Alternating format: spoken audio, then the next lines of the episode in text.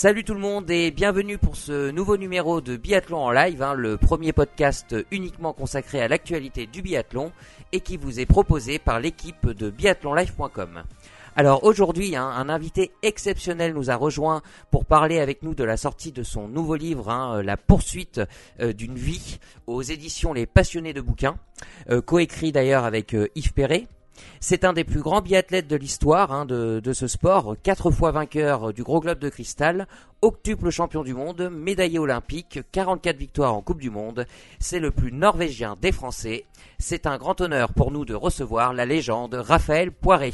Bonjour Raphaël, comment allez-vous? Bonjour, bah ça va très très bien. Je suis en Norvège, j'attends toujours la neige ah. et euh, très content d'être parmi vous. Bon, parfait. Ben, en tout cas, un grand merci à vous hein, d'avoir accepté notre euh, notre invitation et euh, de venir nous parler de ce nouveau livre hein, que nous avons euh, savouré et auquel nous sommes impatients de, de discuter avec vous. ils ont également dévoré ce livre à pleines dents et sont impatients d'en parler avec Raphaël. Hein. Bonjour Émeric, bonjour Romain, comment allez-vous? Salut Damien, bonjour Raphaël. Très bien, parfait. Je suis vraiment heureux de pouvoir échanger avec avec l'une des légendes hein, du, biathlon et franchement ça me fait extrêmement plaisir et un petit peu stress hein, quand même. Hein, euh, ouais, on a tous un peu la pression, ouais. Ouais, ouais, un peu la pression. Ouais, ouais. moi aussi. ah oui. ouais. Ça va bien se passer. Faut pas stresser. on stresse tous un peu, c'est normal. C'est normal, c'est normal. Bon, parfait. Bon, euh, donc ce podcast, hein, vous l'imaginez bien, va, va vous être entièrement euh, dédié, hein, Raphaël, enfin d'évoquer la, la sortie de, de votre nouveau livre. Et puis, comme d'habitude, hein, euh, chers auditeurs, vous en avez pris l'habitude, nous terminerons par un petit jeu où vous aurez, Raphaël, cinq cibles à blanchir, hein, ce qui ne devrait pas, pas vous poser trop de, de problèmes. Ça, ça vous va? Ça va, ça va très bien. Bon. Si, si, si, si je gagne à la fin, aucun souci. D'accord, bon, on va faire, on va faire en sorte alors. Vous l'aurez donc compris, hein, chers auditeurs, c'est un podcast exceptionnel qui nous attend. Alors ne perdons pas de temps. Jingle.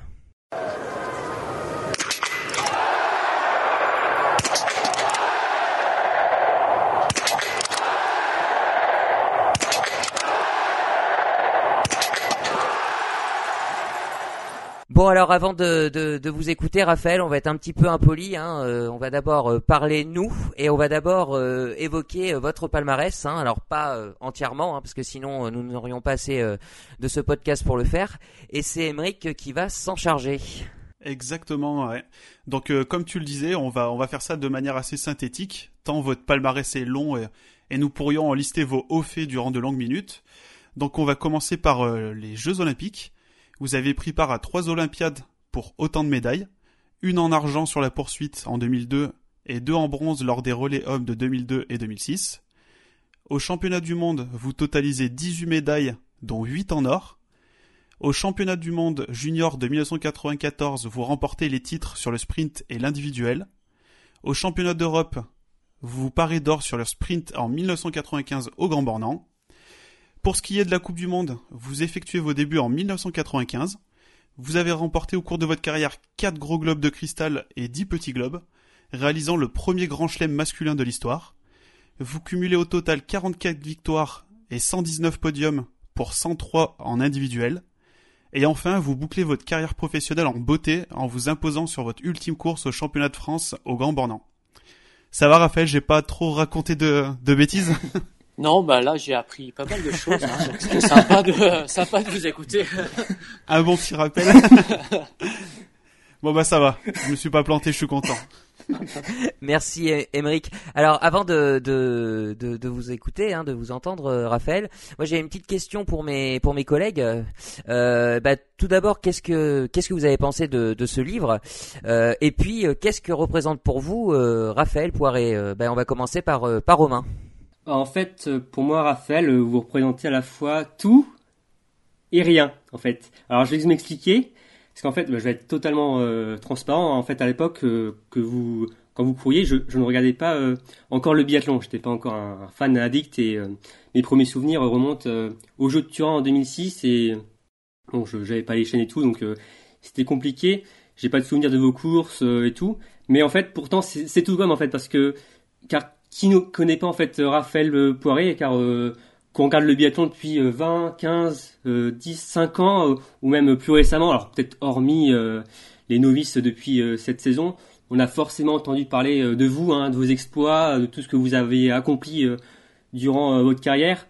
Et voilà, avec Martin Fourcade et Ole Narbjörn, vous êtes vous êtes partie donc des légendes du biathlon et donc pour moi vous êtes vraiment l'époque hein, du, du, premier âge d'or du biathlon français et tout ce qui a découlé par la suite pour l'équipe de France je pense qu'on vous le, on vous le doit beaucoup car euh, vous êtes vraiment une, une source d'inspiration pour euh, beaucoup de jeunes qui ont suivi par la suite et même encore, hein, comme je, pense Emilien Jacquelin ou, ou un Quentin Fillon-Maillet par exemple. Et votre livre justement que, que j'ai adoré d'ailleurs, et c'est vraiment une grande source d'inspiration euh, où vous partagez vos secrets, vos peines et vos joies. Et pour moi donc qui vous est qui n'ait pas suivi votre carrière, c'est vraiment un, pur égal de de pouvoir vous apprendre, de vous apprendre à, à vous connaître, de votre jeunesse dans le Vercors, euh, passant par votre immense carrière donc euh, jusqu'à euh, votre nouvelle vie aujourd'hui en Norvège. Et donc pour ceux qui sont de la génération, de votre génération ou qui sont comme moi, bah, je vous conseille vivement de lire votre autobiographie parce que on, apprend énormément de choses et on, apprend, à, on apprend à connaître un champion d'exception sur et aussi en dehors des pistes. Donc pour moi, euh, c'était vraiment euh, un super euh, moment passé. J'ai vraiment dévoré le, livre et, et, vous êtes vraiment un exemple pour beaucoup de monde et pour moi. Merci à vous. Merci. Merci Romain. Émeric eh ben moi, tout comme Romain, je je vais pas vous le cacher, mais n'ayant pas eu Eurosport dans mes dans mes plus jeunes âges, même si je n'ai que 27 ans, j'ai pas eu la, la chance de vous voir courir en, en direct à la télé et de voir vos batailles, notamment avec avec Björn Dalen. Mais j'ai souvent vu euh, vos, vos résumés de course et vos péripéties dans, dans Stade 2 le, le dimanche soir. Et cependant, venant plus ou moins de, du, même coin que vous, hein, j'habite pas très très loin, et habitant donc en plein milieu des montagnes, les sports d'hiver ont quand même une place assez importante dans, dans ma famille. Et j'ai souvent entendu parler de, de vous et de vos, de vos péripéties dans, les, dans mes repas de famille de par mon père, mon grand-père et, tout autre membre de ma famille. Et euh, pour en venir au livre, j'ai beaucoup apprécié. J'ai trouvé qu'il se lisait très bien, même pour les personnes qui seraient qui seraient pas fans de, de livres en général, il se lit très très bien. Je l'ai dévoré en moins de deux jours, c'est pour dire. Et j'ai trouvé votre histoire très touchante euh, avec ce fil conducteur autour de l'absence de votre père biologique et à la fois inspirante dans la façon dont vous avez forgé votre votre carrière dans un sport qui était alors, on peut le dire, un peu en vogue euh, en France. Et euh, en conclusion, ouais, je dirais que c'est un, super livre que je recommande à tout le monde. Merci. merci, euh, merci Émeric. Mais je vais m'exprimer à mon tour. Alors, je suis un petit peu plus âgé, Raphaël, euh, et j'avais la chance euh, quand j'étais plus jeune d'avoir Eurosport. Et bah, je voulais vous remercier déjà pour une chose, c'est d'avoir bien occupé mes week-ends. voilà, à l'époque, quand j'étais quand j'étais au lycée, j'ai vraiment passé des de super moments à, vous regarder, euh, à regarder vous battre avec euh, les plus grands, avec les Fischer, les Björn Dalen. Et euh, mais aussi, je vous dois, je vous dois aussi quelque chose, c'est le fait d'avoir été un peu un extraterrestre, notamment auprès de, de mes amis, euh, parce que voilà, quand on, quand le lundi matin, on se demandait euh, qu'est-ce qu'on, qu'est-ce qu'on a fait le week-end, hein, on se posait la question, et je disais que bah, j'avais regardé vos courses, j'avais regardé du biathlon, et ben les, voilà, mes, mes amis me prenaient un peu pour un extraterrestre. On m'a même parfois surnommé Raphaël Poiré, hein, pour vous pour vous dire tellement je parlais tout le temps de vous en fait. donc euh, donc euh, voilà et euh, c'était vraiment et je suis vraiment très content qu'aujourd'hui ce, ce, sport soit encore plus développé du moins médiatiquement parlant parce que bah voilà justement ces amis là qui qui ne connaissaient pas m'en parlent maintenant et me comprennent un peu plus. donc ah bah, super. voilà, donc voilà. en ce qui concerne votre livre, bah, bien évidemment, hein, j'ai j'ai adoré. Alors pour, pour, euh, pour, pour, ce qu'il représente, mais aussi bah, parce que ça m'a plongé dans des souvenirs personnels, hein, bien, bien évidemment, en relisant, euh, en relisant toutes vos victoires, hein, euh, tous vos combats sur, sur la neige. Et puis bah, ça m'a aussi permis de mieux vous connaître et bah, de savoir ce que vous, ce que vous faites depuis, depuis votre retraite sportive, entre guillemets, ce qui est très intéressant. On aura l'occasion d'en parler pendant ce pendant ce podcast. Donc euh, voilà, alors je pourrais euh, m'étaler pendant des, des heures et des heures, mais le sujet c'est vous, ce n'est pas moi. donc euh, donc voilà. Et justement, j'avais une une première question à vous à vous poser au sujet de ce livre. Pourquoi l'avoir écrit justement Vous avez décidé d'écrire ce second opus 13 ans après ce, le premier livre que vous aviez déjà écrit en, en 2007, hein, juste après votre votre retraite? En fait, le premier livre, je l'ai écrit, comme vous le dites, juste après ma, ma carrière. Et en fait, ça a, ça a été une, une, une, sorte de thérapie pour moi, pour poser mes valises et puis pour mettre un petit peu de côté le, le, le, biathlon parce que ça fait partie de ma vie pendant euh, pendant beaucoup d'années et c'est très difficile la réconversion euh, d'un athlète de très haut niveau euh, parce qu'il faut savoir que quand on est athlète on vit dans un cocon on a on a des kinés on mange dans des restaurants on gagne de l'argent facilement au très haut niveau hein, je, je parle seulement et puis on vit vraiment dans une vie euh, une vie spéciale, on va dire. Et euh, bah, quand tout s'arrête du jour au lendemain, vu qu'on est un, un, produit commercial, on va dire, hein, c'est la réalité des choses, et encore plus maintenant, c'est encore plus marqué, eh ben il faut trouver sa voie. Eh ben sa voie, souvent un athlète au niveau, quand il finit sa carrière, eh ben, il est soit entraîneur, donc je l'ai fait pendant trois années. Euh, il va commenter aussi euh, sur les chaînes de télévision. Euh, je l'ai fait aussi parce que ça a été une expérience. Et puis, euh, et puis euh, il fallait, il fallait que je fasse autre chose. Il fallait vraiment que je trouve ma voie personnelle. Donc c'est pour ça que ce premier livre a été vraiment très important pour moi parce que j'étais dans une période de dépression pendant six mois où je savais vraiment pas quoi faire et j'avais envie de rien. Et j'ai recommencé à m'entraîner. Donc j'avais j'avais Simon Fourcade qui venait chez moi avec des Norvégiens et en fait, le fait de m'entraîner avec eux, je me voyais repartir. quoi. J'ai battu tous mes records. Et le fait de créer ce livre, euh, bah, ça m'a fait poser euh, mes valises. Le fait de, de, de me voir euh, sur les mêmes courses, partir avec les mêmes personnes, parler des mêmes choses, euh, partir de mes enfants, euh, bah, ça, ouais, j'avais plus envie. Donc ça, ça a été important ce premier livre.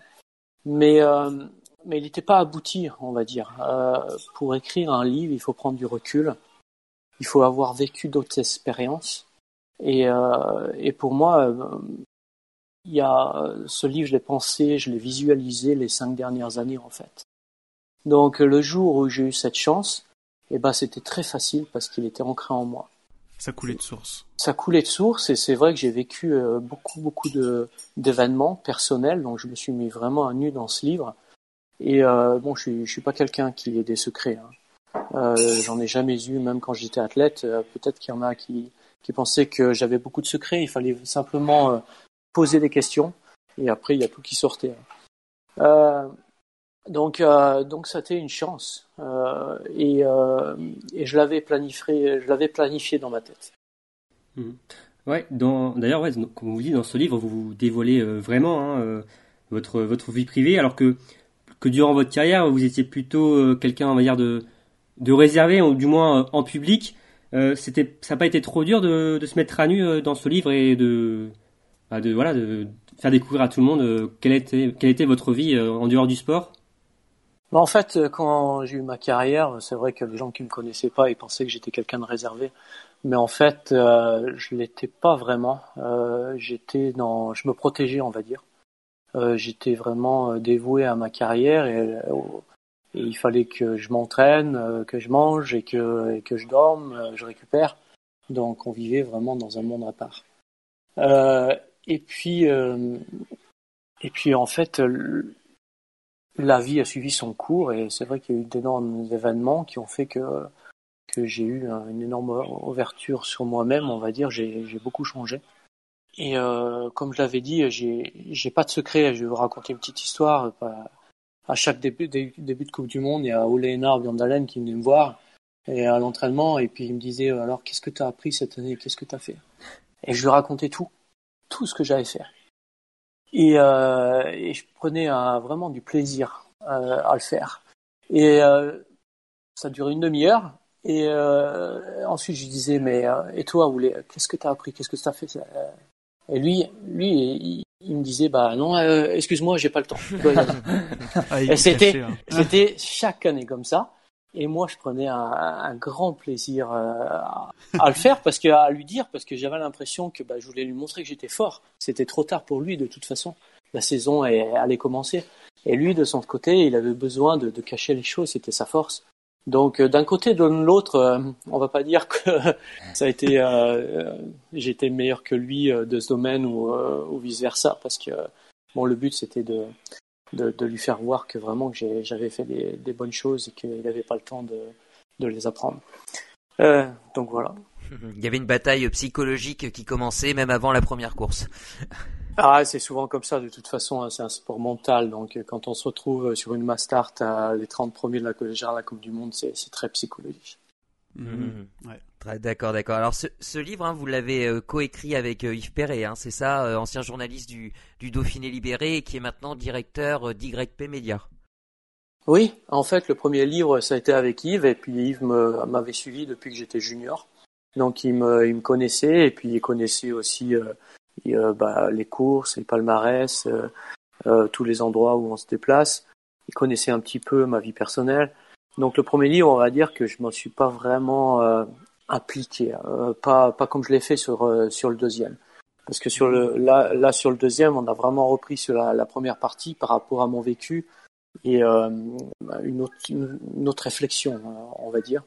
Et puis en plus et la suite, bah il y a y a que moi qui pouvais l'écrire, on va dire, parce que parce que bah Yves il m'a pas suivi sur la deuxième partie. Et mais par contre, il a aidé à il a aidé sur le sur le texte, euh, bien sûr, euh, parce que je suis pas je suis pas écrivain, on va dire. D'accord. Ouais, c'est un métier. Hein.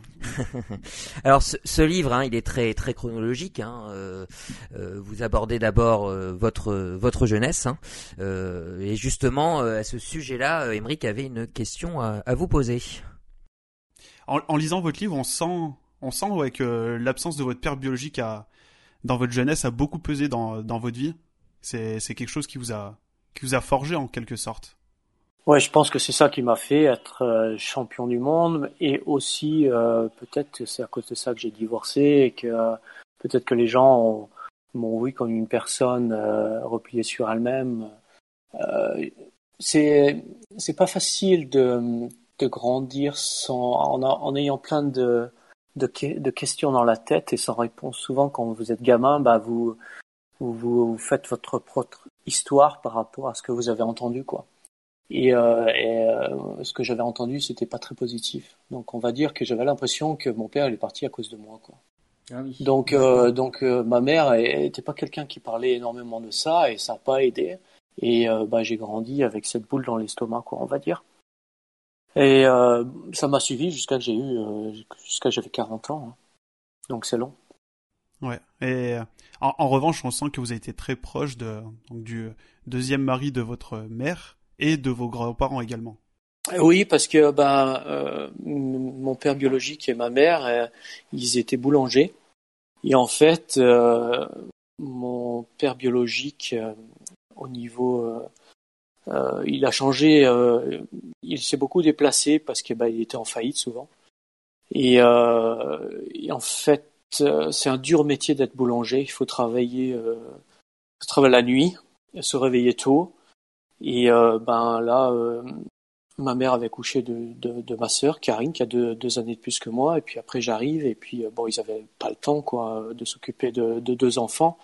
Donc ben moi, j'ai ratterri chez chez mes grands-parents et c'était à la chapelle en Vercors en montagne. Et j'ai eu cette chance parce que là, là, j'ai eu vraiment beaucoup d'amour de, de mes grands-parents ça a été une période euh, très positive pour moi. Ok, ok. Et très touchant. oui, oui, c'est sûr. Et euh, là, on va passer un peu plus sur un aspect sportif et une personne, vous le dites dans votre livre, hein, qui qui vous a mis un peu sur les sur les rails, hein, justement. Hein. C'est euh, Jackie David euh, du club euh, du club de ski de fond de, de du Vercors et euh, c'est une personne hein, qui a été extrêmement importante pour lancer pour lancer votre carrière, hein, c'est ça?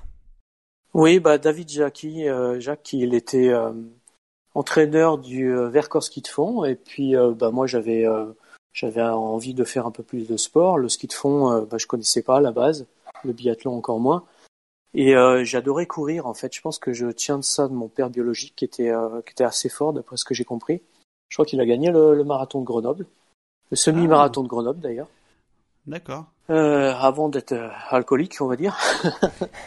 et, et en fait, euh, au début, on s'est retrouvé à une dizaine de, gamins où on, tous les week-ends, ben, on partait euh, s'entraîner, on faisait quelques courses.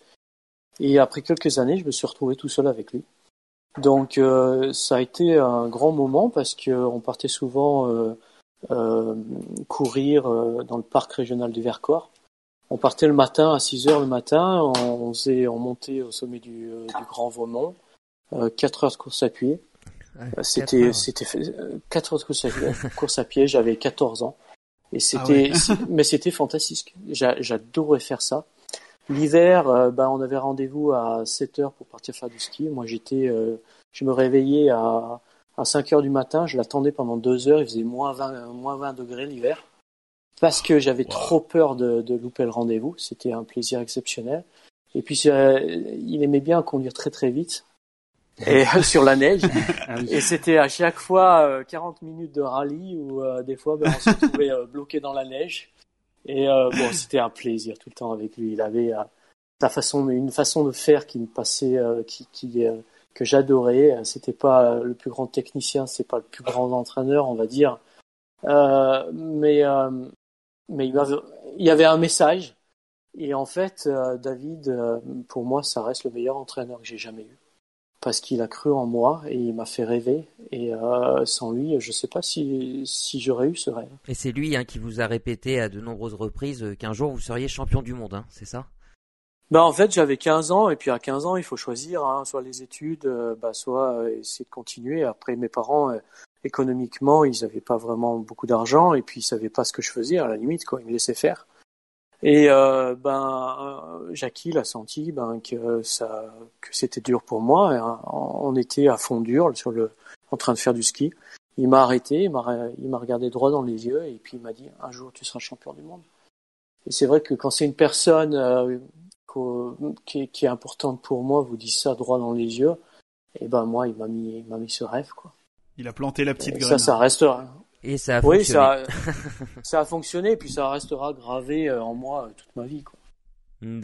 D'accord, d'accord, merci, euh, merci Raphaël. Donc évidemment sur cette jeunesse, hein, il y a encore beaucoup de choses à dire, mais encore une fois, nous ne sommes pas là pour pour vous lire le livre, hein, on peut que vous inviter à le faire. on va passer à votre votre carrière professionnelle sportive. et Romain, hein, tu voulais revenir sur un point en particulier. Ouais, je voulais revenir euh, particulièrement sur un site euh, où vous avez euh, explosé en fait, en quelque sorte, hein, où vous avez été champion du monde junior, où vous avez remporté, vous avez, vous êtes monté d'ailleurs sur votre premier podium individuel en Coupe du Monde, et aussi c'est notamment là où vous avez fait votre déclaration pour votre bah, ex-femme désormais, mais Liv Crétet, vous avez fait votre carrière en binôme donc. J'avais déjà une question. C'est vrai que le site d'Orsby est vraiment euh, est vraiment moche ou pas? Ouais. On va dire que c'est un site qui est moche. Euh, ouais. je trouvais pas d'autres termes en fait. Désolé, mais euh, non. Il y a il y a une histoire derrière tout ça quoi. Euh, il y a une histoire et puis c'est vrai qu'en fait j'ai aimé ce site parce que ça ressemble un petit peu aux pistes de, de Carrie, de Choclapier, du Vercors c'est euh, des, des, montées, des descentes. Et euh, moi, j'avais une technique à part, et euh, c'est vrai que ça, ça passait vraiment bien à mon style. La technique du saut, hein, c'est ça? Voilà. Donc, je faisais du pas sauter. Donc, je prenais pas beaucoup de temps de glisser, mais alors, qu'est-ce que je sautais? Et euh, bon, bah après, on aime, on aime un endroit par rapport aux gens aussi qu'on qu'on côtoie, quoi. Donc le fait que j'ai gagné euh, les championnats du monde junior là-bas, après euh, les gens ils m'avaient euh, adopté, on va dire. À chaque fois que je venais, j'avais beaucoup de gens qui venaient et qui, qui me supportaient et, je trouvais ça génial. Et oui, donc ce, ce, site, hein, donc vous y avez été champion du monde junior, euh, et donc par la suite, hein, euh, vous allez participer à, deux étapes de Coupe du Monde euh, à la fin de la saison 94-95 avant d'intégrer réellement l'équipe de France A l'année, la saison suivante. Vous racontez que c'est une intégration qui n'a pas été si simple que ça. Hein.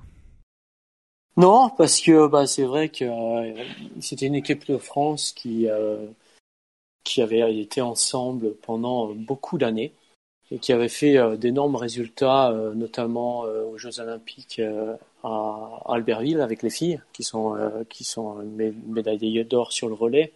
Anne Briand, Corinne Miogré, il y avait quand même des grands noms. Et puis après, chez les garçons, On se souvient des championnats du monde d'Anterselva où chaque Français est revenu avec une médaille d'or. Patrice Baïsalin qui est champion du monde, qui gagne la Coupe du Monde. C'était le premier Français. Donc c'était une équipe qui avait l'habitude d'être ensemble et puis vient un petit jeune double champion du monde junior qui déjà euh, marchait un petit peu comme euh, Olenar Björndalen, très professionnel, qui sortait pas, euh, euh, qui était un peu recueilli sur lui-même. Donc c'est vrai que c'était c'était c'était dur, on va dire, parce qu'il fallait vraiment que je bah, que je montre que ma, ma façon de faire, elle, elle marchait. C'était le, le biathlon de demain, quoi.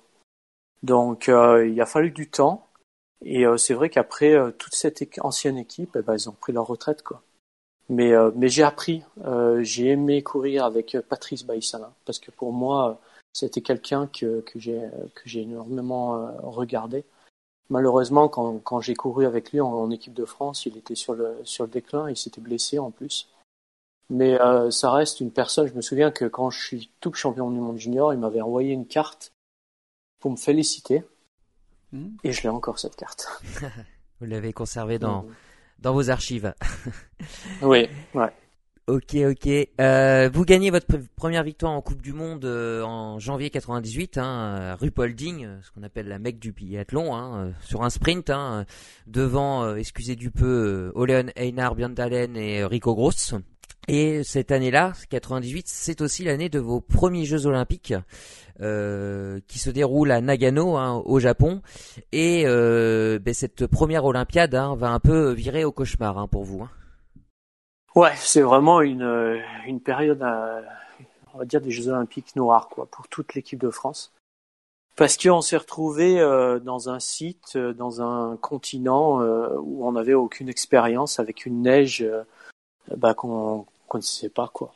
Euh, donc c'est vrai que à mon époque, au niveau du, matériel, donc on avait des équipementiers, et après maintenant euh, c'est arrivé euh, des structures sous la sous la sous la semelle qui font bah, qu'on glisse mieux et, sur chaque neige il y a une structure différente.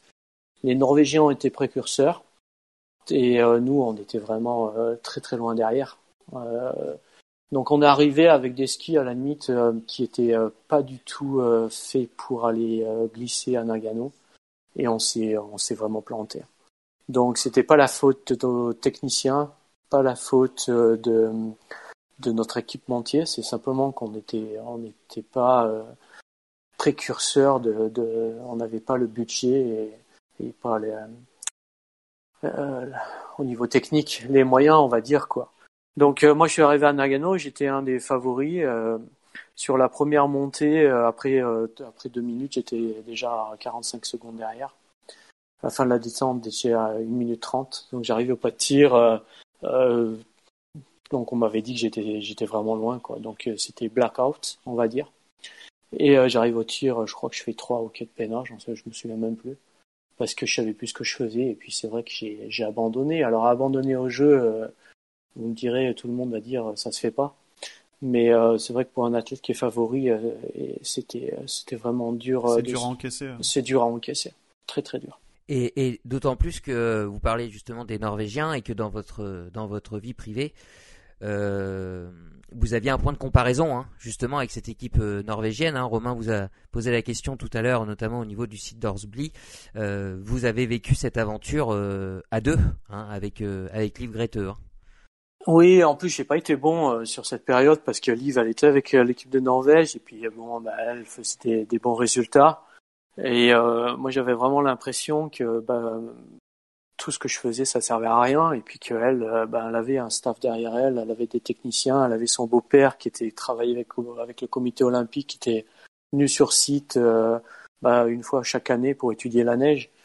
Et c'est vrai qu'il y avait une sorte de, de jalousie quoi et ça aurait pu détruire mon couple. Et, euh, on va dire qu'à Nagano, j'ai énormément appris. J'ai appris à, eh ben, à, être en équipe avec Liv, à la limite. Euh, et c'est vrai que ça a été un, très très gros apprentissage. Vous étiez dans votre bulle, ouais. Mm. Voilà. Donc, euh, mais c'est vrai que j'aurais pu tout perdre à Nagano. Hein. Liv, j'ai été quand même assez dur pour elle et elle a été, elle a été patiente. Une sorte de frustration, oui. Oui, mais alors après, euh, après ça, on a, j'ai pu marcher dans le même euh, système. Après, on a, on a fait vraiment corps, quoi. Et d'ailleurs, pour revenir à Horsebly, euh, est-ce qu'on peut dire que c'est vraiment le site où vous avez vraiment explosé, où, où vous avez pris votre envol en fait, avec ce titre de double champion du monde junior, puis ce, un premier podium c'est vraiment là où vous avez vraiment lancé votre carrière en fait sur la scène internationale.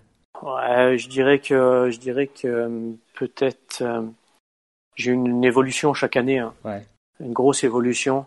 Euh, on va dire que euh, de, ça a aidé. Après, il y a eu les les, les championnats d'Europe en France au Grand Bornand. Mm. C'est la seule course internationale que que j'ai faite. Non, d'ailleurs, j'en ai fait une autre. J'ai fait une Coupe d'Europe à Vassieux en Vercors. Ah, oui. sur, mon, ah. sur mon stade de Ah, oui. biathlon. Ouais. Oh, Pas mal. pas mal. Ouais. donc, euh, donc, mais là, c'était un championnat d'Europe et, euh, et c'était une course où il y avait, euh, il y avait des gens qui venaient juste de faire des podiums au- en Coupe du Monde. Euh, Rizankov, il s'appelait, un, un Russe qui est devenu biélorusse. Donc, il allait très très vite en ski et je gagne, je gagne en plus un sprint. Donc, euh, donc je dirais qu'il y a eu une évolution et Rosbly, elle a fait partie de cette évolution parce que quand je fais deuxième en Rosbly, le premier c'était Drachev, Mm. Vladimir Drachev, Ouais. Ouais. qui explosait tout le monde, Je quoi. m'en souviens très Il bien. explosait tout le monde. Ouais. Et lui aussi sautait beaucoup. Oui.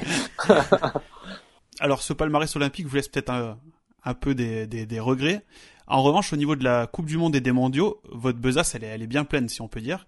Notamment avec cette saison 2003-2004, lors de laquelle vous remportez euh, 11 victoires, vous faites le Grand Chelem, vous obtenez votre quatrième gros globe, et vous réalisez une razzia aux mondiaux avec Liv. Est-ce que cette saison 2003-2004 n'est pas en quelque sorte l'apothéose de votre carrière, et même une des plus belles de l'histoire du biathlon moderne?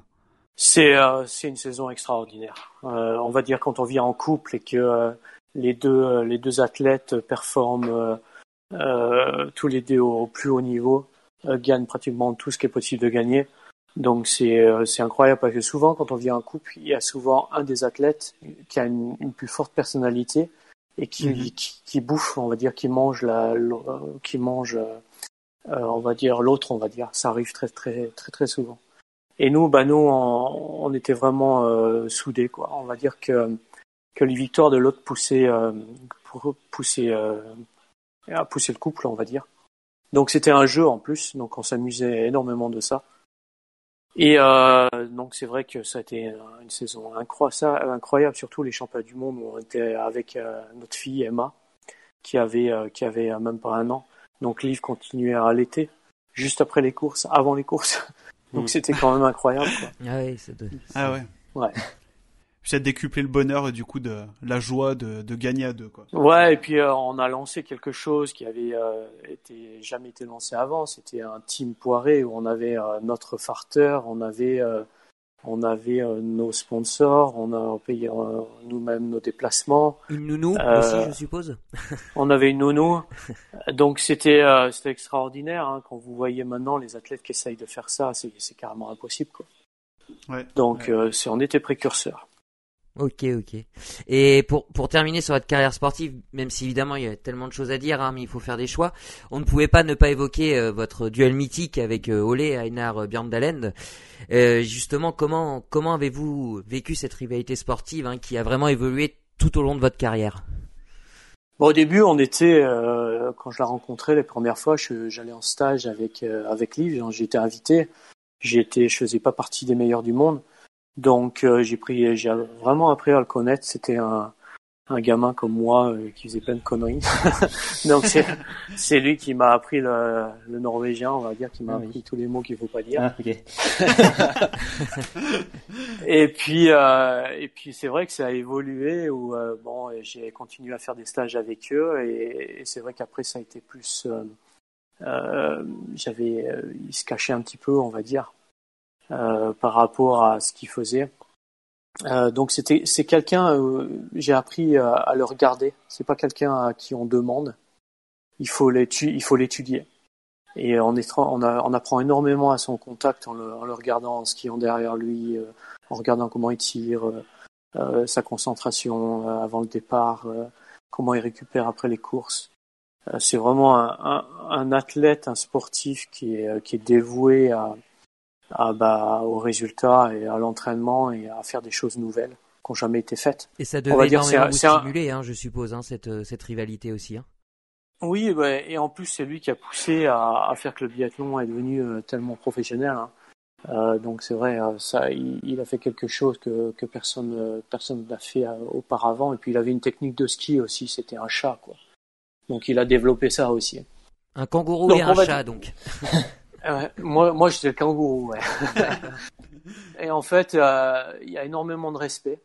Et c'est vrai qu'après il y a eu plus de distance par rapport à. On a évolué chacun de notre, côté, on va dire. On va dire que Björn Alex c'est plus un, c'est plus un businessman et puis il a, il a arrêté sa carrière euh, à 40 ans, euh, même 41 euh, je crois. Et puis moi à 33 ans j'avais déjà des enfants. Quoi. Donc c'est vrai que nos chemins sont séparés, mais quand on quand on se croise, moi j'étais invité quand il a arrêté sa carrière à Oslo et j'étais vraiment fier et il y a énormément de respect vous avez gardé contact euh, avec euh, Oli ou pas euh? Ah, Les contacts, j'ai son numéro de téléphone, mais on s'envoie pas, pas des messages tous les jours, on va dire. On va se voir deux, trois fois, une fois par an, et, et puis on, va discuter ensemble. Plus au Lénard, je crois qu'il est en Oui, c'est ça, c'est un gros décalage horaire. voilà. mais il reste le respect, et c'est important. Et d'ailleurs, alors, hormis Ole Einar si on devait aussi retenir un autre adversaire euh, durant euh, votre carrière, euh, ce serait qui? Dans ma carrière, bon, il y en a, il y en a eu beaucoup. après, moi, j'ai eu la chance d'être dans une dans une génération de, de, très grands athlètes, les Allemands. Quand on parle de Sven Fischer, voilà, Sven Fischer, Rico Gross, Peter Zandel, c'est la Dream Team. Voilà, c'est la c'est la dream team euh, allemande. Hein. Ils ont jamais reproduit euh, d'aussi bons athlètes. Et euh, il reste encore des grands noms quoi de, de l'équipe allemande. Chez les dames aussi. Hein. Donc j'ai eu la chance de vivre. Chez les dames aussi, hein, Neuner, euh, Enkel, Glago. Enkel, Glago. Donc c'est vrai que c'est des, des grands noms quoi. Ok, ok. Donc vous, vous achevez votre carrière professionnelle, on l'a dit, hein, en 2007 hein, sur une Mastart à Oslo, hein, c'est bien ça? Oui, à Oslo. Je, je m'en souviens très bien. Je, je, je, je, je, vibrais sur mon canapé. Euh, j'aurais tellement souhaité que vous de vous voir gagner cette dernière. C'est le canapé qui vibrait. Dernière euh, course. Oui, oui, oui, c'est ça. cette dernière course. Avec hein, la larme à l'œil. Oui, c'est ça. Non, mais c'est ça, avec la larme à, l'œil. Euh, et puis j'ai vu que vous étiez pas si triste que ça. Donc parce que la fête était, était incroyable, hein, dans, dans mes souvenirs. Hein. Oui, en fait, cette course, elle est mythique et euh, j'en ai rêvé.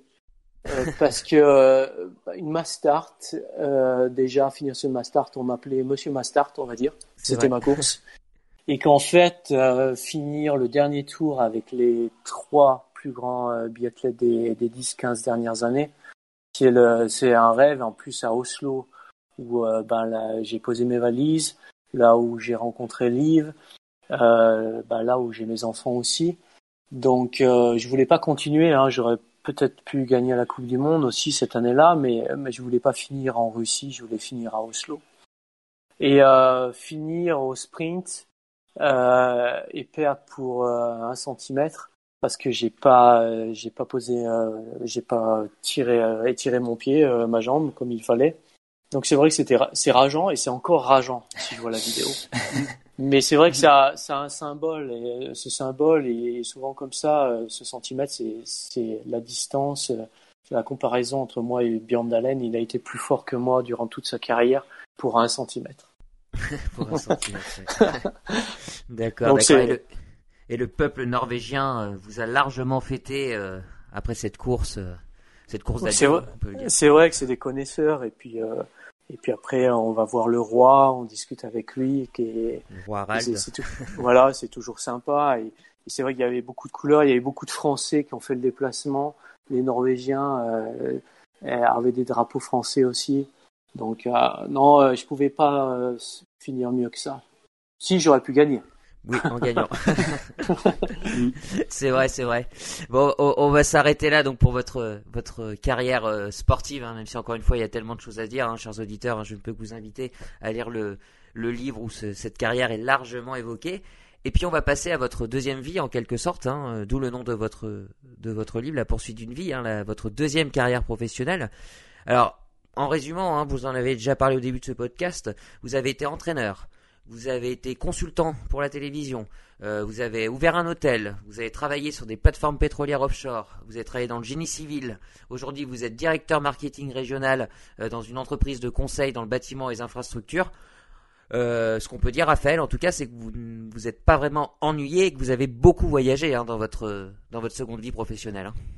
En fait, j'ai beaucoup voyagé quand j'étais athlète aussi. On voyageait énormément et puis même quand j'étais gamin, hein, moi j'ai habité à plein d'endroits, donc j'ai jamais posé mes valises. Et encore aujourd'hui, ben je vis à deux endroits parce que euh, je suis divorcé et euh, on vit à 50-50, on va dire, une semaine avec les enfants, une semaine sans.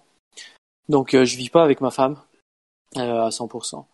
Euh, donc j'ai toujours ben, mon sac prêt pour partir. c'est un peu triste quand on a 47 ans. J'espère qu'un jour je vais vraiment poser quoi. Mais, mais c'est comme ça. Après, c'est vrai que je suis quelqu'un qui, qui, a besoin de trouver sa voie. Et ben pour trouver sa voie, il faut faire, euh, il faut tenter plein de plein de choses, plein de différents métiers. Et c'est euh, dans le bâtiment que que je me fais vraiment plaisir. En fait, ça a commencé quand on a construit euh, notre notre chalet, notre centre de conférence euh, avec Liv. Et là, pendant pendant l'année où on construisait, ben j'étais chef de chef de projet, on va dire. Et, euh, j'ai adoré faire ça. Donc après, euh, je continue euh, dans, sur les stations euh, pétrolières pendant deux ans. Il y a eu la crise du pétrole, donc j'ai dû arrêter parce que j'ai pas de diplôme, j'ai rien du tout. Et euh, après, j'ai euh, j'ai travaillé dans le TP où là j'étais c'était c'était quand même dur. Hein. Je travaillais de 7 heures jusqu'à 7 heures le soir. la c'est les horaires norvégiennes de travailler de 7 heures à 19 heures. Ça dépend des saisons. C'est non, ça c'est dans le TP en fait. C'est pour être plus effectif. Euh, et euh, donc c'était un dur métier. Et euh, en fait, la, la boîte, je voyais les limites, hein, les limites que je pouvais pas me développer. c'était encore trop tôt. Donc après, j'ai travaillé dans, dans l'intérim euh, à côté de chez moi pour pouvoir voyager un petit peu moins pour mes enfants. Et euh, bon, bah, là aussi, je je voyais pas que j'avais un, un, futur, on va dire. Donc je travaillais un, un, an et demi où à chaque fois, je me faisais plaisir dans tout ce que je faisais. Hein. Et euh, puis euh, on est venu me chercher dans le dans le dernier des des travaux que, que que je fais maintenant. Et là, ça a été vraiment une chance hein, parce que c'est vraiment ce que je voulais faire. Euh, donc là, j'y suis depuis un an et demi et j'ai signé un contrat de, de quatre ans.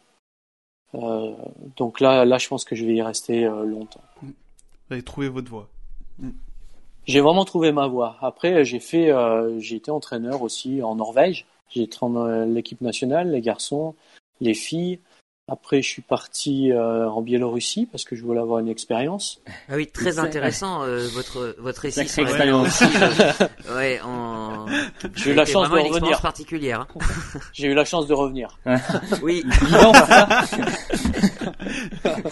Quand on est reçu euh, par le président biélorusse, c'était le président hein, Non, c'était euh, chef du KGB, KGB oui, oui. qui est la ah, bah secrète. Peut-être pas mieux en fait. Donc c'était très intéressant où le, le, la première fois qu'on se rencontre, c'était dans un restaurant avec euh, des gardes du corps. Euh, ils étaient en smoking euh, comme euh, James Bond. Ah et, euh, et, puis et puis et puis moi je stressais. Hein, je savais pas du tout la culture où j'allais atterrir quoi. Et puis en fait c'était quelqu'un qui était assez qui avait qui avait de l'humour et puis euh, ils ont une culture à boire de la vodka, des verres de vodka à chaque fois qu'ils parlent. Donc moi, je suis pas quelqu'un qui boit énormément. Donc euh, forcément, au bout de 5-6 verres, euh, ça, ça tournait. Et puis euh, bah, lui, je pense qu'il avait peut-être bu avant, donc lui aussi. Et, et puis au bout d'un moment, il me fait bon bah, je vous sens un petit peu stressé. vous savez, maintenant chez nous, chez nous, on, on tue personne sans, sans raison. Hein. ah ouf, voilà, va, Donc, bah, il avait, il avait un petit sourire et, et c'est vrai que ça, ça s'est super bien passé. J'ai passé une année où c'était très difficile parce que c'est une culture qui est vraiment différente et euh, des gens qui prennent euh, pas beaucoup de risques, donc qui veulent pas changer les choses. Donc ils me demandaient de construire une équipe, euh, d'être champion du monde en une année, simplement parce que moi j'avais j'avais un palmarès quoi. donc c'était un peu de voilà c'était de l'utopie et, au bout d'un an bah, j'ai arrêté parce que c'était c'était impossible quoi. Et vous êtes revenu en vie. Je suis revenu en vie. Le principal. ouais. Et du coup, vous avez un hôtel, on l'a dit tout à l'heure, euh, toujours euh, en activité. comment ça se passe euh, en ce moment avec le Covid? C'est compliqué ou enfin toujours ouvert ou pas? C'est compliqué. On va dire qu'au début, quand est arrivé le Covid, on a dû on a dû fermer et on a réouvert en été. donc ça, ça va, ça a vraiment bien marché en fait. On a ouvert pour les pour des familles qui voulaient se rassembler. Mm-hmm. Et puis là, on a dû refermer euh, parce que ben, euh, le Covid a repris, euh, a pris de l'envergure. Donc c'est c'est vrai que c'est difficile pour les entreprises en Norvège en, en général, à part le bâtiment où ça marche vraiment très très fort. Ouais. Donc c'est on va dire qu'on a on a investi dans dans un, un centre de conférence hôtel parce qu'on voulait faire quelque chose autour de chez nous et poser nos valises mais euh, c'est pas un investissement où on va se retrouver, on, va être riche, on va dire. En, tout cas, vous êtes bien occupé. Euh, oui, c'est plus Livre qui s'en occupe maintenant. Donc quand ils ont besoin de moi, ils m'appellent, mais euh, mais j'ai j'ai envie d'avoir du temps libre aussi, quoi. Ouais. Voilà. Ok. Ok, ok, on va refermer ce chapitre donc sur votre deuxième vie euh, professionnelle, hein. et puis on va en évoquer, euh, on va en évoquer un autre qui est largement évoqué euh, tout au tout au long de votre livre. Hein, c'est votre votre vie privée. Euh, d'ailleurs avait une première question à ce sujet-là. Ouais, donc bon, Romain et Damien le savent, mais mon entourage aussi. J'aime bien la, la Norvège, j'ai une attirance vers ce pays particulièrement. Et j'aurais bien voulu beaucoup. Ouais. J'aurais bien voulu savoir qu'est-ce qui vous a tant attiré pour euh, partir vivre définitivement là-bas. Est-ce que c'est le la, la, la, vie de tous les jours, les paysages, la culture, ou c'est un c'est un tout? Non, pas du tout. Moi, c'est les c'est les filles. Ouais. non, non, non, je rigole. c'est un peu vrai aussi. C'est un peu vrai. ouais, c'est un peu vrai. je me suis bien fait avoir. Bon bah Emmerich, hein, faut y aller alors. Allez, j'y vais. Au revoir. non, en fait, euh, ce qui me plaît avec la Norvège, en fait, c'est euh, c'est un pays euh, très riche économique. Euh, donc c'est vrai, c'est la la sûreté, on va dire, euh, surtout dans une période qu'on vit en, en, ce moment. après, il y a aussi le, le contact avec la nature. Les Norvégiens sont très euh, portés sur la famille, donc ils sont énormément dehors en famille, et ça aussi euh, j'aime beaucoup. Et euh, il y a aussi le sport, c'est un sport qui est un, pays sportif, donc c'est vrai que je vis encore grâce à mon nom, donc ça ça m'ouvre des portes. Et ouais, donc c'est vrai, il y a, tous ces, ces contacts, il y a une, une culture qui est très marquée. Euh, c'est un pays qui est assez grand où il y a peu de densité de population aussi, donc ça que j'aime bien. Euh, après, on a on a habité en France au début, donc j'avais acheté une maison et puis euh, Emma qui est était la, première, qui est la première, a, a été on l'a mise à l'école, donc à Villard-de-Lans et c'est moi en fait qui est qui est bougé de la France à la Norvège parce que on est allé à la première réunion pour avoir le programme un petit peu de, de, l'année scolaire. Et en fait, euh, ils avaient prévu une ou deux sorties en nature sur une année, alors qu'on habitait en nature. Ouais. Et en fait, euh, moi, ça m'avait horrifié. Euh, moi, donc j'ai demandé pourquoi c'est comme ça, et en fait, c'est devenu, euh, c'est devenu comme ça en France, on va dire. Et, euh, et, moi, je voulais que mon enfant reste encore un enfant le plus longtemps possible. Donc c'est pour ça qu'on a bougé en Norvège, parce que ben à l'école en Norvège, eh ben ils, ils, viennent avec les skis, on va dire. donc ils sont tous les jours dehors. Donc ils vivent avec la nature. Et, et c'est vrai que je voulais le meilleur pour mes enfants. D'accord. Et moi j'aurais une toute petite question encore par rapport à, à la Norvège. Mais tout à l'heure vous parliez de de Olé qui vous avait appris quelques quelques noms d'oiseaux en norvégien. Est-ce que la langue a pas trop été difficile à apprendre? Si, bien sûr, vous savez, on est français, hein. donc euh... on n'est pas bon en langue. Hein. on n'est pas bon en langue. C'est connu. Donc après, c'est clair. Quand, quand, quand bah, je me déplaçais en Coupe du Monde, j'étais athlète. Bon, j'ai appris à parler anglais, j'ai pas appris à l'école. Euh, et puis après, au bout des années, euh, en, entendre le norvégien, bah, c'est venu euh, surtout avec les enfants qui qui sont beaucoup plus patients. Euh, Liv parlait très très vite, donc c'était difficile pour moi. Euh, donc ils ont pris le temps, ils, ils, euh, ils, ont, ils parlé doucement, avec la patience, et puis après c'est arrivé. Hein. Donc euh, on va pas dire que je parle un très très bon norvégien, mais, mais bon, je parle norvégien tous les jours. Ouais, pour la vie de tous les jours, c'est largement suffisant. Ouais. C'est largement suffisant, mais pour écrire, c'est un peu plus difficile. Ouais, d'accord, ok. Intéressant. Euh, vous le dites aussi euh, dans votre livre, euh, lors de votre carrière, que vous vous rendiez souvent aussi en, Norvège durant votre préparation et pas mal de personnes le prenaient mal, en tout cas, vous prenez même comme un, traître en fait envers votre pays, la France. Est-ce que vous avez compris toutes ces, réactions négatives à votre sujet. Enfin, j'imagine que pour vous, c'était pas une traîtrise, mais vous comprenez euh, toutes ces réactions euh, sur ça? Bon, en fait, on peut pas le comprendre, mais on l'accepte. Ouais. c'est pareil que pour euh, Sifrig Mazé. Hmm. Ah ça fait quand même pas mal de. Bah, même encore aujourd'hui. Pas hein. mal de gens. oui, encore aujourd'hui. Voilà, donc on est très nationaliste, on va dire. Un Norvégien est très nationaliste aussi. Hein. Euh, donc pour moi, je suis, je suis parti beaucoup en Norvège et m'entraîner avec les Norvégiens parce que j'avais besoin d'apprendre. Et sans ça, j'aurais jamais pu euh, devenir l'athlète que je suis devenu. Euh, j'ai parce que la Norvège était vraiment euh, euh devant nous euh, sur sur l'entraînement, la qualité de l'entraînement et sur la technique de ski, sur la musculation, sur mmh. beaucoup de points. donc donc il me fallait apprendre. Euh, j'avais pas le choix, on va dire. Et puis j'ai eu cette chance que je pouvais le faire. Donc après, tout ce que j'ai appris, je l'ai retransmis hein, euh, en France. Euh, il y a beaucoup de choses qui se fait maintenant euh, par rapport à, à, ce que à ce que à ce que j'ai fait euh, quand j'étais athlète. Euh, donc en fait, on, on peut pas l'accepter, mais on, on, le comprend, on va dire. je regarde beaucoup ce qui se met sur les sur les médias, sur les fan clubs, mmh. surtout, et il y aura toujours des gens négatifs de toute façon et c'est vrai que quand on n'a pas vécu ce qu'on a vécu, on peut pas le comprendre. Il faut vivre ce que vit un athlète de haut niveau.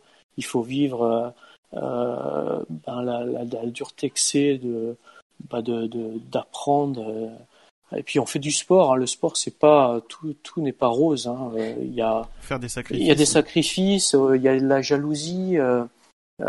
c'est il y a des adversaires, euh, même dans une équipe, on est adversaire à la base aussi, hein. même si on a ce relais, euh, on a le relais où on n'est pas adversaire, mais, mais à un départ, euh, sur une master, sur un sprint, sur un relais, on est, on est adversaire aussi. Donc c'est le sport, c'est comme ça. Après, on peut pas plaire à tout le monde. c'est sûr. Alors, pas, pas, pas, longtemps après votre, votre retraite sportive, hein, il vous arrive aussi une, une très grave mésaventure. Hein, euh, on est en 2009, je crois. Vous avez un accident euh, de quad euh, qui a failli vous, vous laisser tétraplégique, hein, tout simplement. Est-ce que c'est, cet accident-là a été moteur aussi dans votre réflexion sur la suite de votre vie, quand on a de votre vie professionnelle, votre vie familiale, voilà, est-ce qu'il y a eu vraiment un grand changement pour vous après cet accident?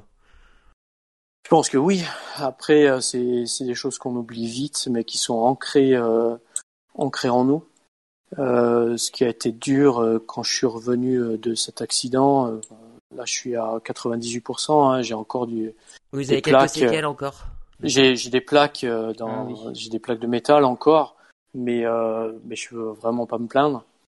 ce qui est dur, c'est souvent je, je conduis, je conduis ma voiture et j'ai mes enfants avec moi.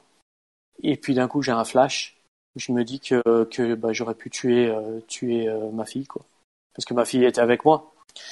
Donc c'est ça qui dure et je suis obligé de, de m'arrêter sur le bord de la route et puis de, de respirer un petit peu quoi. Ah oui, d'accord. Ah oui. Euh, ouais, parce que ben quand on a un accident comme ça, quand on euh, on, se, on se blesse soi-même, c'est pas c'est pas c'est pas grave.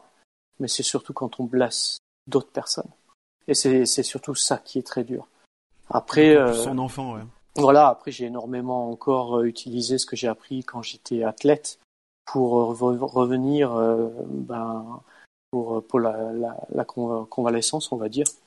Et je revenu très très vite à cause de ça. Un athlète de haut niveau, il, il pense une étape en étape, tandis qu'une personne lambda normale va, va tout de suite se projeter dans, dans cinq mois, ben je, je cours, je suis en montagne, je marche. Et nous, ben à chaque fois, après après une semaine, eh ben, on, a une nouvelle étape, on se remet une nouvelle étape. Et à chaque fois, c'est des succès à la limite qui nous poussent à chaque fois d'être positifs et, euh, et ben, vers plus vite vers la guérison. Quoi. Donc c'est beaucoup mental, on va dire. Ok, Mm, très intéressant. Ouais, ouais, tout à fait. Euh, vous parliez de votre fille justement pendant cet accident, euh, quelque chose de beaucoup plus léger. Hein, aujourd'hui, hein, vous le dites euh, dans votre livre. eh bien, vous êtes un homme au milieu de six femmes. Alors beaucoup ne, ne s'en plaindraient pas, mais nous on voulait quand même vous poser cette question. Est-ce que c'est pas trop compliqué d'être le, le, seul homme justement au milieu de, de, de, de toutes ces femmes? En fait, ça fait sept hein, si on met, on met ma femme avec. Oui, c'est vrai. Donc on va dire que j'ai beaucoup de chance parce que bah moi euh, j'ai trois filles euh, qui sont exceptionnelles. Euh, donc quand j'arrive, je les ai pendant une semaine tout seul, donc je suis je suis père, je suis tout seul, donc je les élève pendant une semaine tout seul. Quand je rentre du travail, j'arrive, elles ont elles ont fait à manger. elles me font un café au lait et on, on, va dire j'ai énormément de chance. Elles aiment la nature, donc elles sont avec moi aussi en montagne. On fait du, je fais du ski de montagne avec ma fille qui a 17 ans. Donc j'ai, c'est beaucoup de chance, surtout à cet âge-là. Euh, non, j'ai, j'ai vraiment pas à me plaindre. la seule difficulté, c'est quand on part en vacances, euh, euh, on est 8. Donc là, il faut une grande voiture. Grande voiture et ouais. puis les, un petit van. un petit van. Et puis, euh, et puis euh, les femmes en général ont tendance à bourrer de valises. oui, donc là c'est plus grand qu'un van. Faut une caravane derrière en fait. C'est c'est la grande difficulté. Après aussi euh, quand on va dans un, dans les magasins, bah oui, il faut que j'aille dans les magasins pour acheter des culottes et puis euh, des nécessités euh, que forcément c'est pas mm. l'homme qui doit qui généralement le fait, mais il y a aucun il y a aucun souci. Aucun souci. D'accord. Okay. Et d'ailleurs, votre votre plus grande fille, hein, Emma, euh, qui a 17 ans aujourd'hui, c'est ça? Oui, c'est euh, ça. A écrit euh, a écrit dans votre livre. Hein, c'est elle qui écrit la postface. Hein. Oui, je lui ai demandé parce que c'était important pour moi. Euh, on, on m'avait proposé Björn Dalen, alors Martin, mais pour moi, la personne la plus importante qui pouvait vraiment mettre quelque chose d'intéressant dans, dans qui me, connaissait le plus et mettre quelque chose d'intéressant, c'était Emma, parce qu'elle a vécu euh, cette période où on était athlète. Elle a vécu aussi bah, son père qui est peut-être euh, euh, le voyait euh, fuyait. Elle a vécu l'accident, elle a vécu la séparation, elle a vécu l'évolution de, de, son père aussi. Donc euh, c'est votre témoin privilégié en fait. Hein. Oui, et puis c'était important pour moi parce que j'avais vraiment besoin euh, de me retrouver en tant que père, euh, c'était quelque chose que j'avais l'impression que j'ai, j'avais pas été bon. Et euh, donc c'était important de lui, lui montrer, euh, lui raconter un petit peu mon histoire. D'accord, merci. Moi j'ai trouvé très touchant en tout cas la poste. Oui, ça. très très, c'est vrai. Très très euh, très très touchant. Ah, je, je l'ai faite sans lui demander, donc c'est. donc elle est assez positive. on, imagine, oui, on imagine. ok, on, on, va refermer ce chapitre euh, vie, vie privée hein, qui est très très intéressant encore une fois, hein, qui est présent tout, euh, tout le long du livre. On va glisser doucement vers la fin de notre podcast.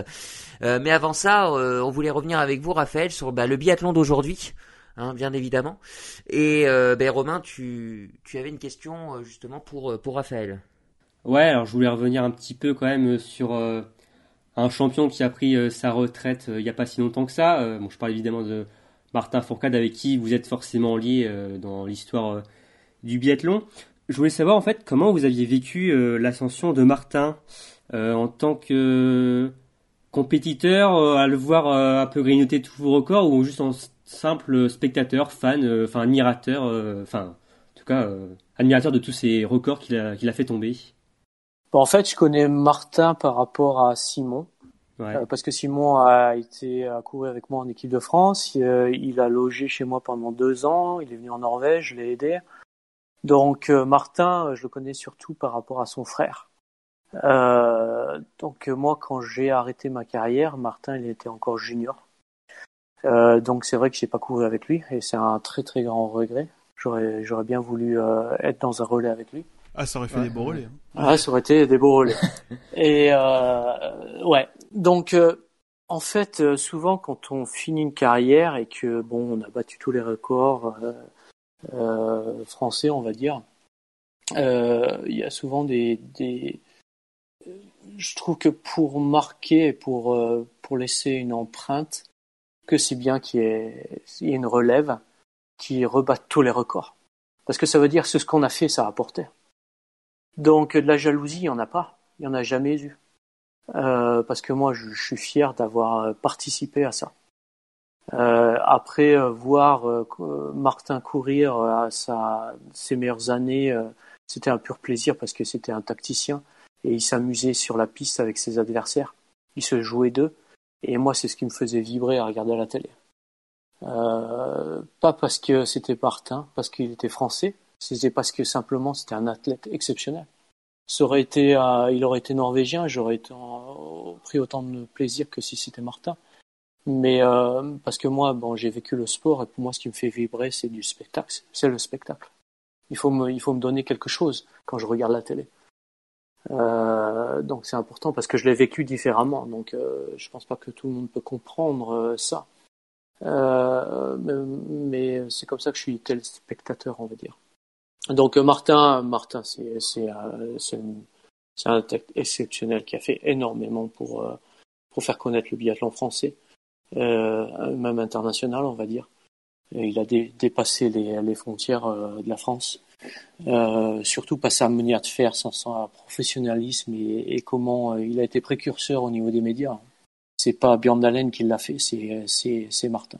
Et les combats aussi qu'il menait euh, contre le dopage, par exemple, où il avait vraiment une voix importante qui portait. Hein. Il avait une voix qui est importante. Moi, je l'ai fait à mon niveau aussi. Mais euh, il, faut, il faut se dire que le sport et la politique, ça va pas ensemble. Euh, donc je me souviens que j'avais envoyé, on avait discuté avec Martin, j'avais envoyé, envoyé un message parce qu'il y avait beaucoup de gens qui étaient euh, qui étaient négatifs aussi au niveau euh, au niveau euh, le jour où il est parti de son, son mm. podium, il n'a pas voulu se représenter. Et c'est vrai qu'en Norvège, ça a été très très très mal pris. Ah oui? Moi, je, je ouais, le lendemain, j'étais au travail et les gens ils me disaient euh, alors t'es fier d'être d'être français ah ouais, d'accord. Tu, ah tu vas pas sur les podiums et ouais. Donc j'ai dû j'ai dû expliquer. Ah les gens n'avaient pas compris en fait euh, pourquoi le du pourquoi du non. en fait? Ah oui. C'est c'est un c'est un manque de respect en fait par rapport aux, aux autres nations aussi. Mm. Et moi j'aurais certainement fait comme Martin parce que j'étais impulsif donc j'aurais certainement fait comme lui. Mais c'est vrai qu'en réfléchissant c'est c'est pas la bonne solution et et mixer le sport à la politique, euh, c'est ça va pas ensemble. C'est un combat euh, qui est, qui est, très difficile et qui est pratiquement perdu d'avance. Il faut le faire, bien sûr, mais euh, les ça effets sont d'implication. Voilà, les effets sont quand même minimes, quoi. Ok. Du coup, euh, votre texto, vous lui avez envoyé un bien joué, c'est ça Pour le. non, je, je, je, lui ai dit que j'aurais fait certainement la même chose que toi. Je te comprends. C'est beaucoup de frustration et euh, après, je lui ai dit de se concentrer sur, euh, sur le, le, fait de performer, parce que c'est comme ça que tu vas, tu, tu, tu, vas faire la différence et que les gens vont, vont comprendre. Parce que bah, tu montres que d'une manière, euh, en étant sain, on arrive à être le meilleur du monde. Mmh. C'est un beau message. Mmh. Euh, maintenant, pour revenir un peu sur cette saison, bah, j'imagine que vous, vous avez regardé euh, ce début d'hiver comme, comme nous. Euh, juste voilà votre point de vue, qu'est-ce que vous pensez de ces premières courses? Euh, Avec, euh, on sent quand même, d'ailleurs peut-être aussi dû au départ de Martin Fourcade, à pas mal de chamboulements, pas mal de vainqueurs et un, notamment chez les hommes, peut-être un Johannes Beu moins euh, aérien qu'on aurait pu le penser. Ouais, je pense que Johannes, il va monter en puissance. Euh, il faut euh, comprendre qu'il a eu un enfant aussi. Mm. Donc la vie avec un enfant, euh, c'est toujours euh, c'est toujours pas facile. Il faut il faut trouver euh, sa façon de vivre euh, parce que ça chamboule quand même euh, Ouais. énormément un athlète. Donc je pense qu'il y a un peu de ça. Euh, et puis euh, je pense qu'il est triste aussi que Martin n'est plus là parce que ça a été un très gros concurrent. Ça l'a poussé dans les extrêmes. Euh, Martin a fait que ben, Johannes est, est si fort aussi. Hein. Euh, il faut de la concurrence. Euh, après, au niveau euh, français, euh, de toute façon, cette année, ce sera un match euh, France-Norvège. Même si euh, jusqu'à maintenant, euh, on l'a vu euh, qu'une une ou deux fois. Mais ce sera un France, euh, France-Norvège chez les hommes. Ouais, pas- ouais. en tout cas. avec- C'est les deux plus grandes nations et ils ont énormément d'avance sur les autres. Après, il y a la, la Suède là qui commence vraiment à faire à avoir une très très bonne équipe. ouais, surtout chez les filles, ouais. Hmm. Chez les garçons et les filles, ouais. Et euh, les Français, bah, c'est normal ce qui leur arrive parce que d'être, euh, de, de faire euh, tout exploser sur une course et puis peut-être la course d'après être, euh, être plus loin derrière. Parce qu'ils ont besoin de retrouver leur rythme sans Martin, parce qu'il y a énormément de pression, il y a énormément d'attentes et ils veulent bien faire. Ouais. Donc, à mon avis, ils veulent trop bien faire. Et le fait de penser comme ça, ben, au niveau du tir, ben, ça se ressent un petit peu. Euh, parce qu'on n'a pas, c'est, c'est tellement mental que, bah, ils, voilà, ils font des erreurs à cause de ça. Il y a forcément Mais, une année de euh, transition, en fait. Non, ce sera pas une année de transition. Ils vont se poser, ça va arriver euh, très bientôt. Après, ils ont des athlètes, euh, on va dire jeunes. Emilien il est jeune. Quentin, il est pas, il, il- Quentin, il est pas jeune, mais il est, il est jeune au très haut niveau, on va dire. Euh, donc, euh, donc laissez-leur un tout petit peu le temps et euh, ils vont faire des choses exceptionnelles parce que c'est des athlètes exceptionnels. Vous entendez, hein, chers auditeurs, laissez-leur un petit peu de temps. Soyez gentils. Soyez indulgents Oui, et vous allez avoir euh, ils vont y arriver. plein de plein de bonnes surprises. Voilà. Avant de passer au petit jeu, Raphaël, moi j'avais une dernière question, Euh, une question toute simple. Hein. À quoi ressemble aujourd'hui, enfin une, une journée ou une semaine type de, de Raphaël Poiré? Eh ben, il y a deux semaines qui sont très différentes. Donc, euh, il y a une semaine où j'ai les enfants, où le matin, ben, euh, je me lève quand même euh, très tôt pour aller travailler. Donc, à 7 heures au travail, jusqu'à euh, jusqu'à 15 heures, j'arrive chez moi vers euh, 16 heures, et puis, eh ben, il faut faire à manger. Euh, mes enfants me mettent bien, et ensuite, ben, euh, euh, j'ai beaucoup de câlins avec mes enfants, parce que j'adore faire des câlins. Super. Et, et euh, ben ensuite, soit on va on va en montagne, soit ben, c'est les activités, euh, c'est du handball, c'est euh, du ski, euh, Un peu de foot. devoir aussi peut-être Euh, les devoirs, ils le font, ils les font quand euh, ben, quand, euh, quand je suis au travail. Ils D'accord. rentrent avant moi. Donc ça c'est bien oui, parce oui. que je suis un- je suis un peu je suis un peu dé- je suis un peu dépassé par rapport à ça. Oui. Donc euh, c'est c'est ma semaine et quand j'ai pas les enfants, bah c'est euh, c'est avec ma femme où on passe, euh, on en profite pour partir le week-end euh, découvrir la Norvège, la Norvège. Ok, ok, ok. Et un peu de temps quand même pour regarder les, les courses de biathlon? Vous regardez toutes les courses ou, ou pas toutes forcément en fait, je, privilégie euh, mes enfants. D'accord. Euh, quand je privilégie euh, beaucoup plus euh, une sortie ensemble dehors en pleine nature plutôt que de regarder le biathlon. Mais s'il fait mauvais et que et que j'ai j'ai le temps, bien sûr que c'est c'est c'est le biathlon en premier. Ok, ok, merci beaucoup. Après, vous pouvez toujours écouter euh, les, les les podcasts de débrief qu'on qu'on Bon fait. après je vais sur euh, sur les fan clubs, euh, sur votre fan club et, Ouais. et c'est vrai qu'il y a beaucoup d'actualités. Bon, ça, ça permet de, de se tenir au courant. Euh, bon, bah, je pense qu'on a bien fait le tour hein, de ce livre. Hein. On espère, chers auditeurs, que ce, ce podcast vous donnera envie de le lire. Hein. Je vous rappelle le nom, hein, La poursuite d'une vie aux éditions Les Passionnés de, de bouquins. Euh, où bah, notre invité, hein, vous l'avez entendu, il se livre entièrement, hein, que ce soit sur ses succès, ses joies, mais aussi ses cicatrices et ses peines. Avant de se quitter, Raphaël, on vous l'a promis, hein, nous avions un petit jeu à vous proposer. Euh, une question avec deux réponses au choix, et on est quand même sympa à biathlon euh, en live, on vous laisse un joker. Euh, vous êtes, euh, vous êtes partant Partant. Euh, Ok. Euh, alors la thématique, je pense que ça va vous parler, c'est France-Norvège, voilà, tout simplement. Donc euh, je vais laisser la main à Emeric, qui je suis sûr va prendre bien soin de vous pendant ce pendant ce questionnaire. Allez, donc euh, comme euh, Damien le, le disait, donc je vais à chaque fois vous proposer deux, deux choix. Vous en choisirez un. Vous aurez droit à un joker, enfin une balle de pioche sur euh, que vous pourrez utiliser pour z- pour zapper une question si vous si vous trouvez le, le dilemme trop trop dur. Et euh, surtout n'hésitez pas à nous dire pourquoi vous avez pris tel choix plutôt qu'un autre. Est-ce que vous êtes prêts? Ouais. Allez-y. Alors, premier, est-ce que vous êtes plus cuisine française ou cuisine norvégienne? Française. Française. Ah ouais. Sans hésitation. Pour, euh, Pourquoi les, pla- Ouais. les plats dauphinois, c'est pour ça peut-être Parce que parce que ça fait partie de notre culture et, euh, et un bon restaurant, euh, euh, ça remplace pas un restaurant en Norvège. Hmm, D'accord, d'accord, d'accord.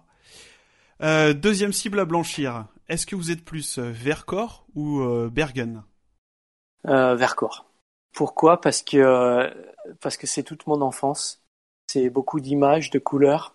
Les pistes euh, de chocolat-plé, de fondure, de curry sont c'est les endroits où je me sens vraiment euh, vraiment chez moi ou en pleine nature et et euh, j'adore. Vraiment j'adore et ça me manque énormément. Très beau coin, en tout cas, si vous, chers éditeurs, si vous êtes jamais allés dans le coin, allez-y, c'est très beau. Euh, troisième cible à blanchir. Est-ce que vous êtes plus Oleinar Bjørndalen ou Martin Fourcade? Ah, et Martin. Euh, Martin, parce que simplement, il...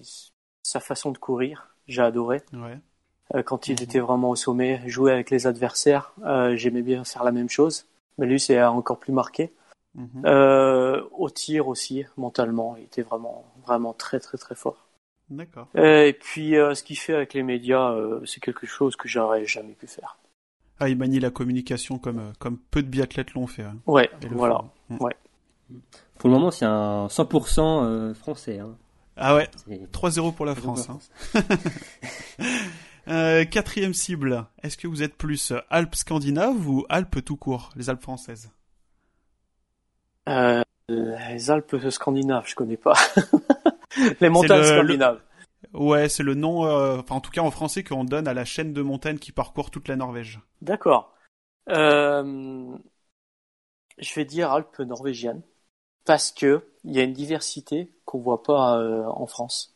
Parce que en même temps, il y a les montagnes. Donc il faut savoir que ça part de zéro, ça part du Ouais. fjord. Mhm. Un fjord, c'est fantastique. Euh, ça va jusqu'à euh, bah, 2000 mètres euh, ou plus en altitude. Et puis, euh, en même temps, il y a cette culture dans ces montagnes, culture norvégienne, euh, avec des gens qui ont des chalets d'alpage. Euh, donc c'est fabuleux on se demande comment c'est possible de vivre ici. Et en fait, il y a et puis il y a, des- il y a des couleurs. Euh, En Norvège, il y a encore très marqué les quatre saisons. D'accord. Euh, donc, euh, je dirais euh, les montagnes, euh, les Alpes norvégiennes. Ok. Et cinquième euh, cible, et cinquième et dernière cible à, à blanchir. Je sais ce que c'est. Je sais ce que c'est. J'attends. France, France ou Norvège? Non, Ah, non, on a quand même, on a non. quand même pas osé. on a quand même pas osé poser un choix aussi compliqué. Ah, mais, vous auriez pu. Hein. mais il est pas mal aussi celui-là. C'est, est-ce que vous êtes plus Oslo Holmenkollen ou le Grand Bornand? Ah. J'ai vécu. euh, oh, il faut que je donne, il faut que je dise. Vous avez pas utilisé votre joker, hein Ouais, mais Non, mais j'ai pas pas envie du de genre. l'utiliser. Mm, J'ai envie de dire, non, je suis pas du genre. Pas de balle de pioche. Même si vous m'auriez dit France-Norvège, j'aurais même pas utilisé. Alors que je sais que Ah. peut-être que derrière, il y en a qui auraient fait la. Ah, vas-y. Émeric, Ouais, donne. qui auraient euh, pas été contents. Ah bon, il y aura peut-être Ouais, une cible ouais. il y a une balle de pioche. euh, c'est ah, c'est vraiment dur. Euh, Alors ça peut être en tant que, que, que biathlète quand vous étiez sur les pistes ou alors euh, même maintenant en tant que, que Bah, extérieur quoi. je vais dire Oslo parce que parce qu'en fait j'ai vécu Oslo en tant qu'athlète et en tant Mhm. que spectateur et consultant. Et j'ai fini ma carrière à Oslo et il y a tellement de il y a tellement d'histoires à Oslo pour moi, donc c'est vraiment difficile. Euh, par contre, c'est vrai que c'est juste derrière, il y a Annecy, parce que j'ai vécu à Annecy en tant que consultant, et c'était incroyable. Ouais. Euh, par contre, j'ai vécu qu'une seule fois. Et j'ai vécu aussi ben, les championnats d'Europe euh, à Annecy qui ont été incroyables. Mais euh, voilà. Donc Oslo pour l'image euh, dans son Ouais. dans son ensemble. Ok.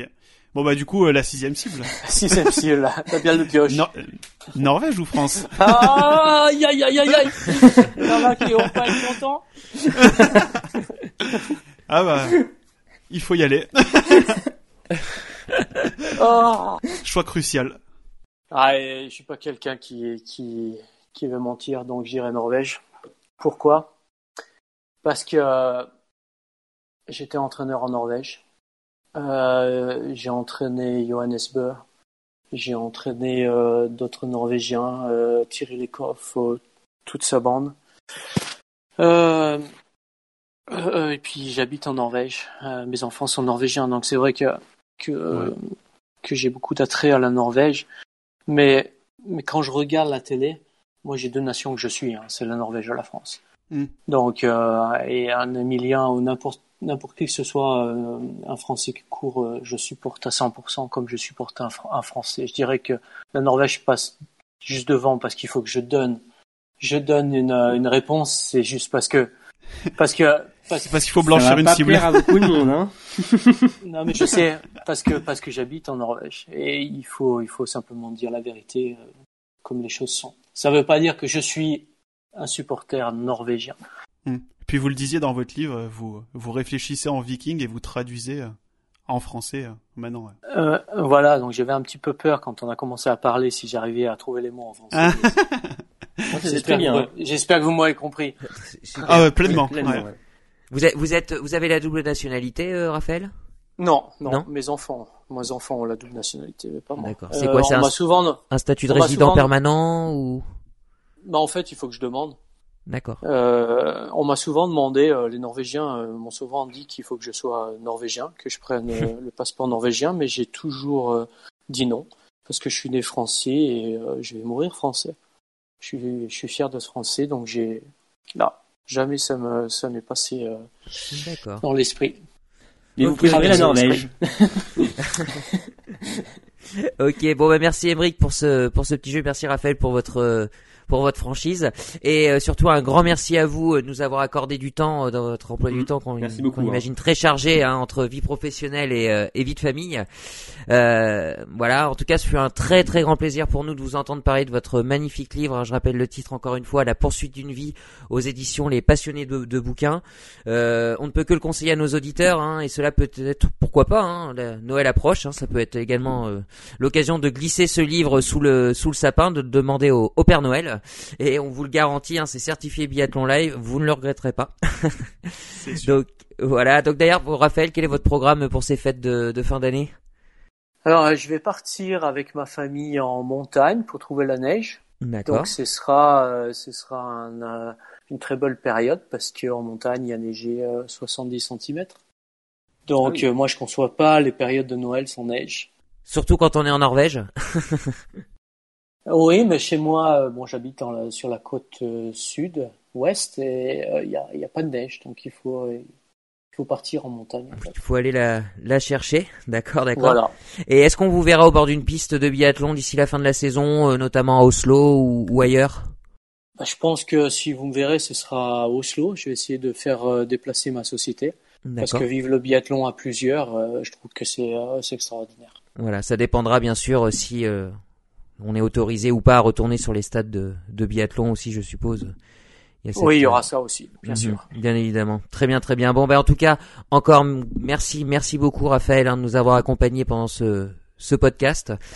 Un énorme merci. Ouais. Merci à vous. C'était euh, c'était vraiment sympa. À Bon. part la dernière question. Par la dernière question, euh, voilà.